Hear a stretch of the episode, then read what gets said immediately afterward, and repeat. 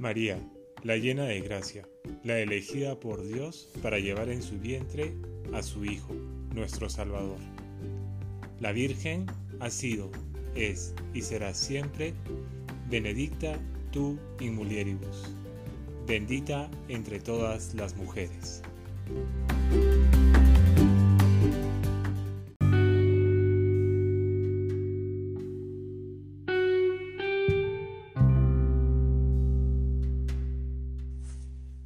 Mis queridos seguidores de Cristo, espero se encuentren muy bien. Bienvenidos a este segundo episodio de Sequitur Christus, temporada Adviento. Es para mí una alegría poderme reencontrar con ustedes a través de este medio, en el cual quiero compartir un poco más a profundidad, a detalle, cada uno de los artículos que voy publicando en el blog durante este tiempo de Adviento. Y si bien esta página está dedicada a todos aquellos jóvenes que han sentido el llamado de Dios para dejarlo todo y seguirlo a través de la vocación religiosa o consagrada, pues en este programa también son bienvenidos todos aquellos fieles que quieren vivir un adviento diferente que quieren preparar sus corazones y compartir conmigo la alegría de la llegada del Emanuel, como bien lo dijimos en el primer episodio, del Dios con nosotros, de Jesús.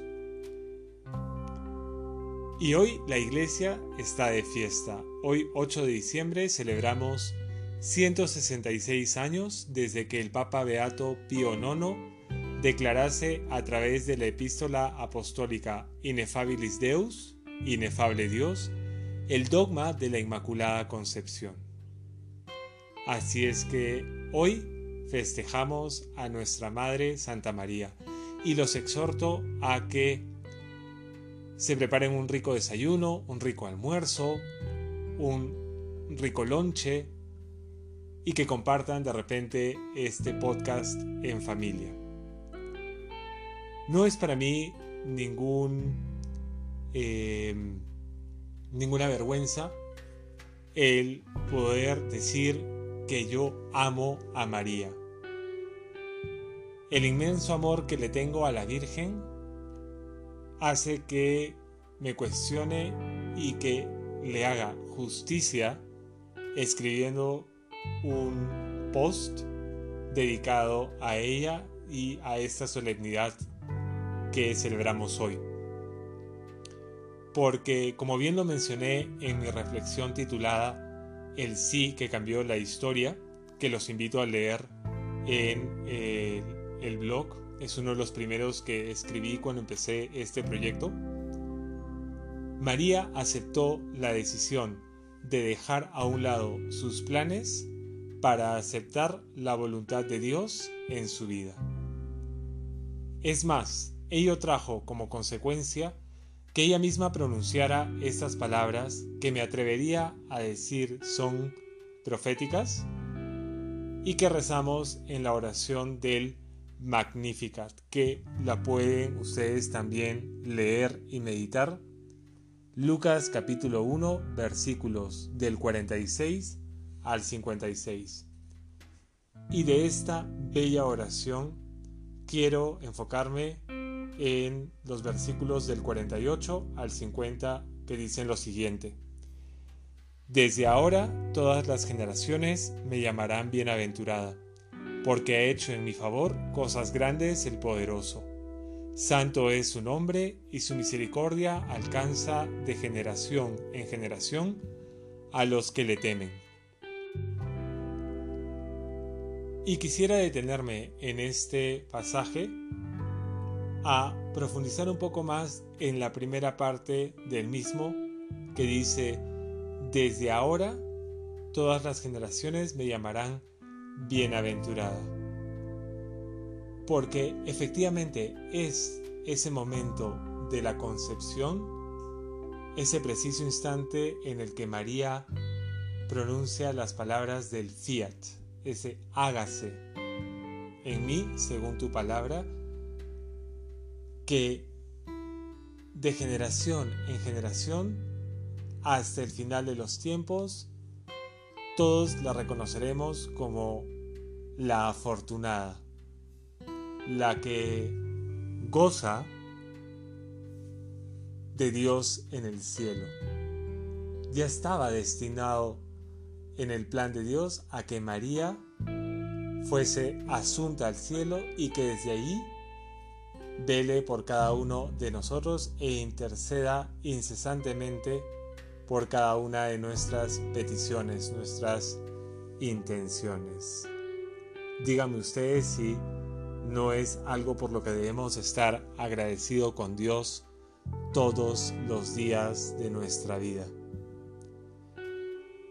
Y a la vez también quisiera compartir con ustedes un pequeño extracto de un em, artículo que encontré en la página opusdei.org titulado Totus Tuus. Puede ser que les suene esta frase de San Juan Pablo II porque si han tenido el privilegio de visitar el Vaticano en uno de los costados justamente de la Plaza de San Pedro está la imagen de nuestra Madre Santa María con esta frase tan preciosa que le dedicaba el Santo Padre a, nuestra bienaventurada Virgen María. Totus tus ego sum. Soy todo tuyo. Y te animo justamente a que, aprovechando que estamos celebrando esta solemnidad de la Inmaculada Concepción, que también tú le digas todos los días en tu oración a María que quieres seguir su ejemplo de fidelidad, de entrega absoluta a Dios y de únicamente aferrarte y caminar de su mano para poder aceptar más plenamente su voluntad en tu vida. Y este extracto del artículo que les comento dice lo siguiente. Antes que nadie, Dios mismo, el Eterno Padre, se entregó a la Virgen de Nazaret, dándole su propio Hijo en el misterio de la encarnación.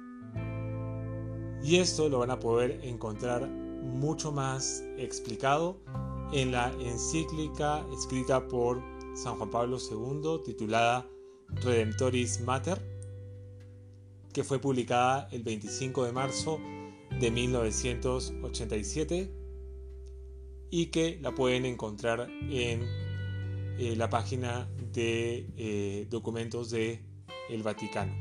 Los invito a que la lean, que la reflexionen, sobre todo en este tiempo de Adviento en el que acompañamos en este camino a Belén, a María y a José. Creo que es un medio muy efectivo, precioso de poder meditar para poder entender justamente esto que les acabo de decir. Dios mismo, el Eterno Padre, se entregó a la Virgen de Nazaret. Es decir, Él ya tenía pensado desde la eternidad que María era la elegida y a la cual preservó para que llevase en su vientre a su Hijo, a nuestro Redentor. Y se encarnara, es decir, se hiciera carne de su carne, para que pueda posteriormente llevar a cabo el plan de salvación. Qué increíble, de verdad que es algo admirable. Y es que Solo una mujer como María pudo entender a cabalidad el amor de Dios. Un amor que es misericordioso. Un amor que es infinito. Y que debemos buscar practicar todos los días, no solamente en este tiempo de Adviento, sino que hagamos de ese ejemplo de nuestra Madre todos los días el vivir y el proponernos practicar más la virtud de la caridad. Y con ello también quiero exhortarlos a practicar más este ejemplo de silencio de la Madre de Dios. Porque efectivamente María no salió, no buscó protagonismo alguno después de recibido el mensaje del arcángel Gabriel a decirle a todo el mundo que llevaba en su vientre al Hijo de Dios, al Mesías que era el esperado por el pueblo judío. Mantuvo esto en silencio. Y te invito a vivir justamente ese silencio en este tiempo de preparación para que acallemos todas esas voces, todo ese ruido que lamentablemente el mundo a veces no permite que podamos tener ese contacto con Dios, con nuestro Creador, que busquemos esos espacios para poder relacionarnos con Él, dialogar con Él y al igual que María, decirle, Señor, hágase en mí según tu palabra. Y que esa dicha de sabernos hijos de Dios, pues nos lleve luego a querer compartir con muchísima humildad, con muchísima alegría el mensaje que Dios trajo a este mundo. Así es que hacemos una primera pausa en este segundo episodio. Te invito a que te prepares una taza de café, a que te traigas un vaso con agua y en breves segundos continuamos con esta reflexión.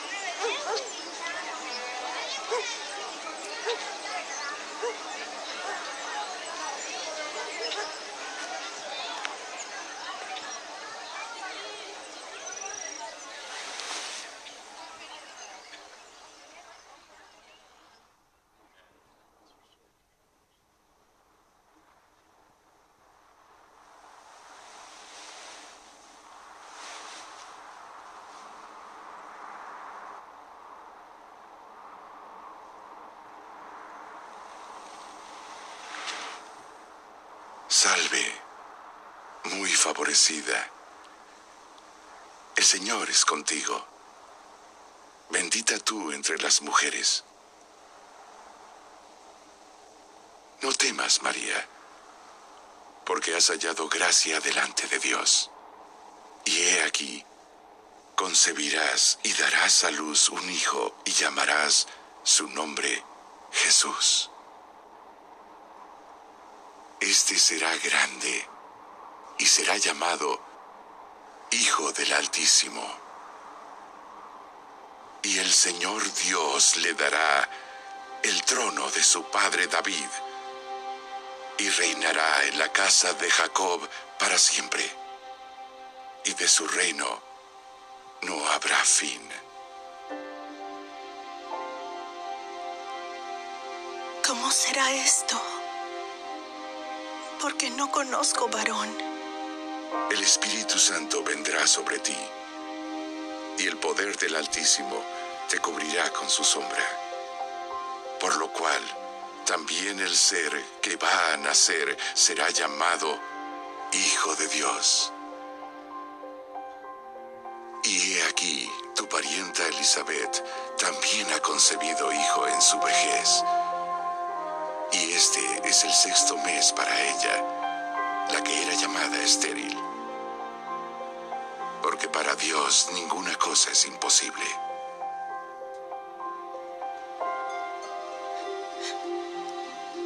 He aquí la sierva del Señor. Hágase conmigo conforme a tu palabra.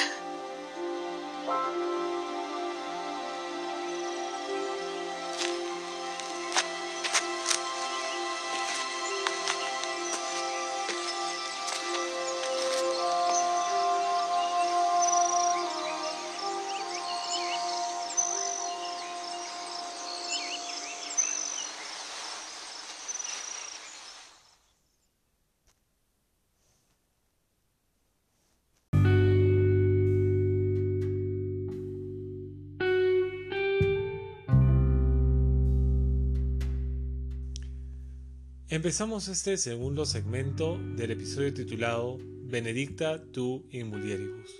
Y lo he querido hacer haciéndolos escuchar el audio del video que también podrán encontrar en el post del blog, en el que eh, el ángel anuncia a María que es la elegida para llevar en su vientre al Hijo de Dios y que es a la vez el Evangelio que escuchamos hoy en esta solemnidad de la Inmaculada Concepción.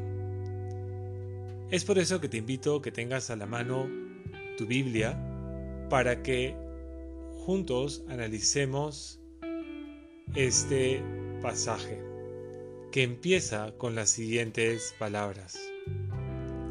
Al sexto mes envió Dios al ángel Gabriel a un pueblo de Galilea llamado Nazaret, a una virgen desposada con un hombre llamado José, de la casa de David.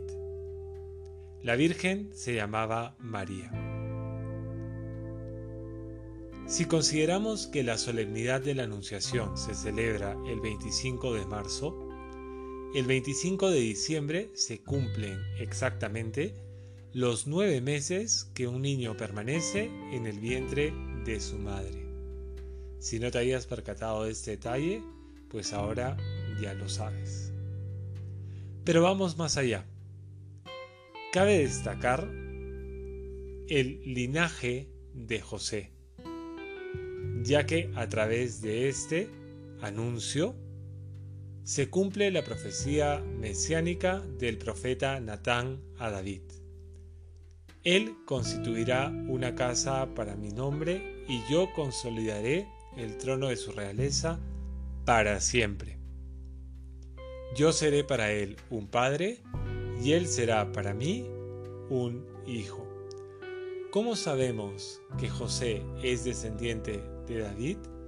Te invito a leer el capítulo 1 del Evangelio de Mateo que narra justamente toda esta genealogía de Jesús. Y aquí voy a acudir a algunas palabras de San Juan Pablo II, quien explica en una audiencia general llevada a cabo el 11 de febrero de 1987, donde explica justamente este detalle y es que cuando el ángel Gabriel anuncia a la Virgen María que había sido escogida para ser la madre del Salvador, le menciona justamente esta realeza de su hijo. Le dará el Señor Dios el trono de David, su padre, y reinará en la casa de Jacob por los siglos, y su reino no tendrá fin. Por lo tanto, estas palabras se relacionan de alguna u otra manera con esta promesa hecha al rey David, que es lo que acabamos de leer en este pasaje del segundo libro de Samuel, capítulo 7, versículo del 12 al 14. Y es que se puede decir que esta promesa se cumplió en cierta medida con Salomón, el hijo eh, directo sucesor de David cuando éste muere. Pero vamos más a profundidad y el sentido pleno de la promesa iba más allá de los confines de un reino, porque claro, nosotros entendemos esta palabra como a alguien, es decir, en este caso, el rey, que tiene bajo su dominio un determinado territorio. Sin embargo, cuando hacemos referencia a que Jesús nace y reinará por los siglos y su reino no tendrá fin, justamente es lo que permite que relacionemos lo dicho por el profeta Natán a David. Y claro, el sentido pleno de la promesa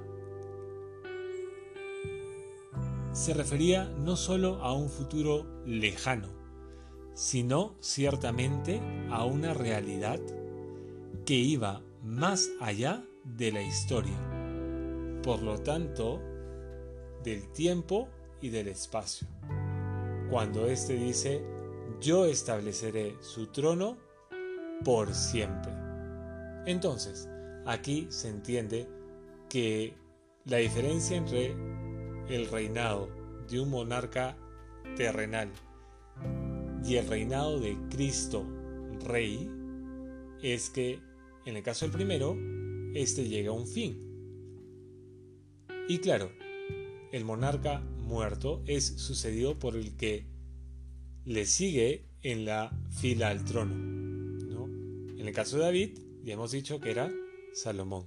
Pero en el caso de Jesús, o sea, ustedes se han puesto a leer verdaderamente la Biblia y han encontrado quién es el que le sucede.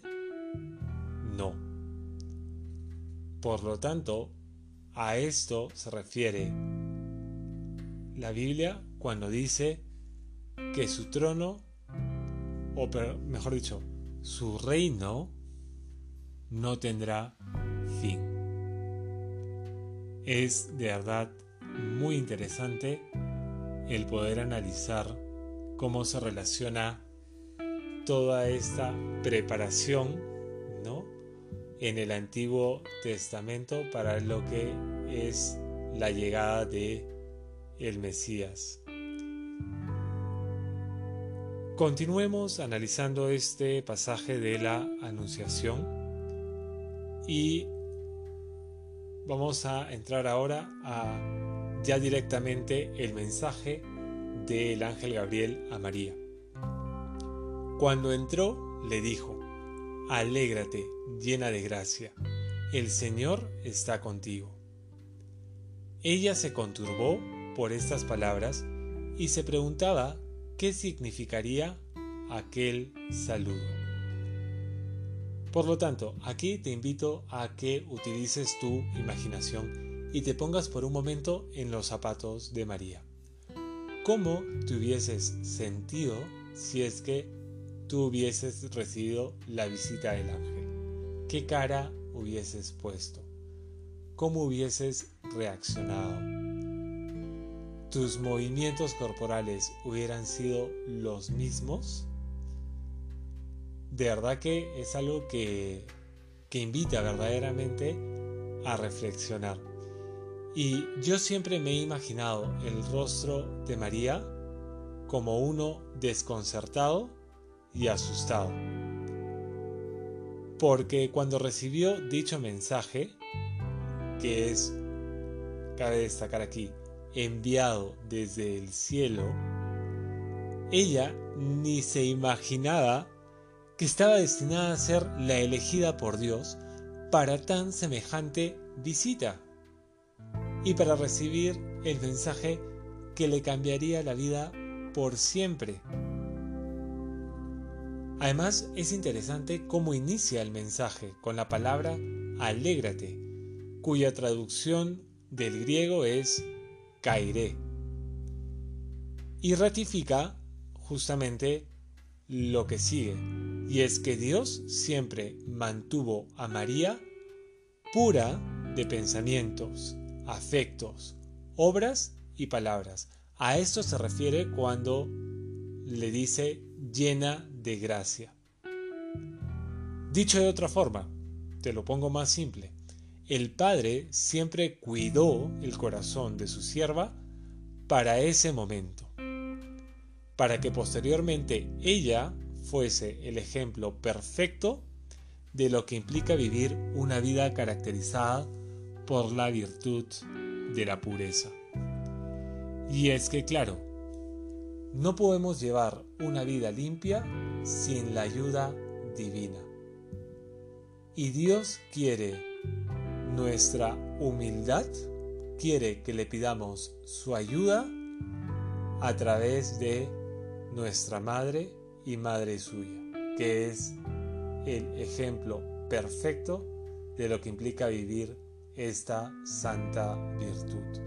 Y quiero compartir aquí contigo una frase de un santo que me vas a escuchar hablar de él mucho en, en los siguientes episodios y es San José María Escriba, porque él tiene una definición de la pureza muy, muy, no sabría cómo categorizarla, muy bien definida, que, que envuelve literalmente lo que significa ese reto de vivir una vida limpia. Y dice así, qué hermosa es la santa pureza, pero no es santa ni agradable a Dios si la separamos de la caridad. La caridad es la semilla que crecerá y dará frutos sabrosísimos con el riego que es la pureza. Sin caridad, la pureza es infecunda y sus aguas estériles convierten las almas en un lodazal, en una charca inmunda de donde salen varadas de soberbia. Y claro, si alguien verdaderamente se pudiese considerar puro en este mundo, eh, literalmente estaría pecando de soberbia. Porque la única criatura preservada sin mancha para poder vivir y poder aceptar lo que Dios tenía destinado para ella fue la Virgen. Y claro, acá cabe destacar cómo va unida justamente la virtud de la pureza con la virtud de la caridad. Y es que claro, María refleja el amor al querer aceptar a plenitud la voluntad de Dios. El que el dejar que se cumpla en ella lo establecido en su plan, que es justamente el culmen de este pasaje bíblico de la Anunciación, cuando luego de recibir el anuncio del arcángel Gabriel, la Virgen pronuncia estas bellas palabras del fiat. He aquí la esclava del Señor, hágase en mí según tu palabra. Y personalmente creo que nunca dejará de admirarme la manera como se define María frente a Dios, como su esclava, es decir, se somete plena y libremente a ordenar su vida a Él, a rendirle obediencia total y absoluta a su Creador. Debido a este sometimiento voluntario por parte de un ser humano, Es común que escuchemos que si hay un ser en el cielo a quien el maligno le tiene repudio, lo aborrece, es justamente la Virgen. Porque en ella se cumple lo dicho por Yahvé Dios a la serpiente en lo que en las escrituras se conoce como el protoevangelio, que es también justamente la primera lectura de eh, hoy, en la que nos vamos a enfocar específicamente en este mensaje que da Yahvé cuando dice, Enemistad pondré entre ti y la mujer, entre tu linaje y su linaje. Ella te pisará la cabeza mientras acechas tú su calcañar. ¿Qué significa calcañar? Tobillo.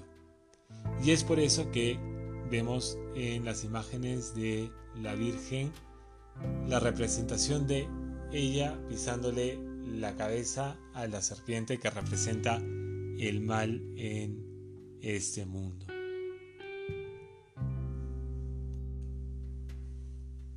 Quisiera terminar esta segunda parte del episodio invitándote a que también revises el Catecismo de la Iglesia Católica, el punto 493, que dice lo siguiente sobre este dogma mariano de la Inmaculada Concepción. Los padres de la tradición oriental llaman a la Madre de Dios, fíjate bien, la Toda Santa, que proviene del término panagia. La celebran como inmune de toda mancha de pecado y como plasmada y hecha una nueva criatura por el Espíritu Santo. ¿Quiénes forman parte de este grupo selecto de los padres orientales, personajes como Atanasio de Alejandría, eh, Basilio el Grande, Gregorio de Niza, Gregorio de Nacianzo. Y otros también ya desde la parte oriental del Imperio Romano como Juan, San Juan Crisóstomo, patriarca de Constantinopla, y Cirilio de Alejandría, quien fue un defensor justamente de la maternidad divina de María en el concilio de Éfeso. Por lo tanto, María es preservada de toda impureza desde el momento de su concepción. Es por la gracia del Espíritu Santo que se conserva inmaculada y lo que lleva a que no ponga excusas o peros a Dios porque entiende que debe aceptar por sobre todo la voluntad de Dios en su vida, con el fin de que se cumpla lo establecido en las escrituras, que a mí personalmente no me cabe duda que ella las sabía muy bien. Pero, ¿qué era lo que no se imaginaba? Que ella era la destinada, la que llevaría en su vientre al Mesías. Qué increíble ponernos a pensar en ello. Entonces, a manera, a manera perdón, de resumen de todo esto que hemos hablado en este eh, segundo segmento, podríamos decir primero que con Jesús, con la venida de el Mesías, el ungido del cual los profetas hablaban en el Antiguo Testamento, se establece el reinado y se consolida el trono de su realeza para siempre. Por otro lado, si queremos verdaderamente vivir la virtud de la pureza, ¿A quién debemos mirar como ejemplo de ello? Pues a nuestra Madre, Santa María. Y también a San José, pero de él hablaremos en un siguiente episodio. Y aquí también quiero hacer un paréntesis y invitarte a que pienses lo siguiente. Recuerda que estamos en un tiempo de conversión, de preparación para la llegada de Jesús. Y es por eso que te invito a que si puedes acudir a recibir el sacramento de la reconciliación, ¿qué esperas? Hazlo, porque un bonito detalle que muestra ese verdadero deseo de querer recibir preparado en tu corazón a Jesús es purificándolo, es limpiándolo. Así es que no pierdas tiempo. Ponte en contacto con tu director espiritual o acude a la parroquia más cercana para que puedas buscar esa reconciliación, ese volver a la casa del Padre. Y finalmente, no olvidemos que María es inmune de toda mancha de pecado. ¿Y quién es la, que la preserva de ello? El Espíritu Santo, ya que Él es el que derrama sobre cada uno de nosotros la gracia para poder estar en permanente contacto con el Señor y poder verdaderamente pedirle con humildad que nos ayude a mantenerla para de esa forma poder justamente alcanzar el objetivo que todos debemos tener trazado en nuestra vida, que no es nada más y menos que la santidad. Querido seguidor de Cristo, hemos llegado al final de este segundo segmento y te invito a que no te desconectes. Vamos a dar unos breves segundos de pausa y empezaremos la última parte del episodio de hoy.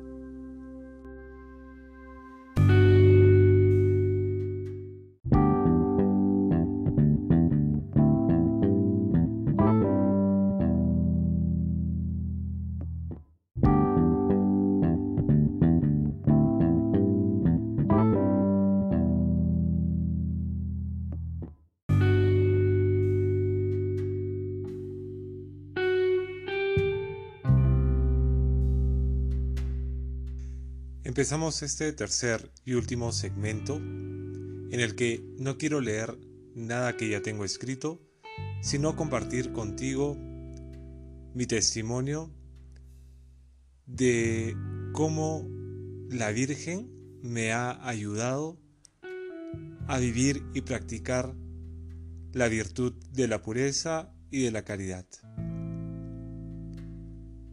El primero de ellos es una oración que mi madre me enseñó desde pequeño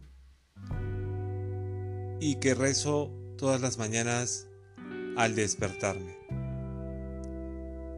Oh Señora mía, oh Madre mía, yo me entrego del todo a ti, y en prueba de mi filial afecto te consagro en este día mis ojos, mis oídos, mi lengua, mi corazón, en una palabra, todo mi ser ya que soy todo tuyo, oh Madre de bondad.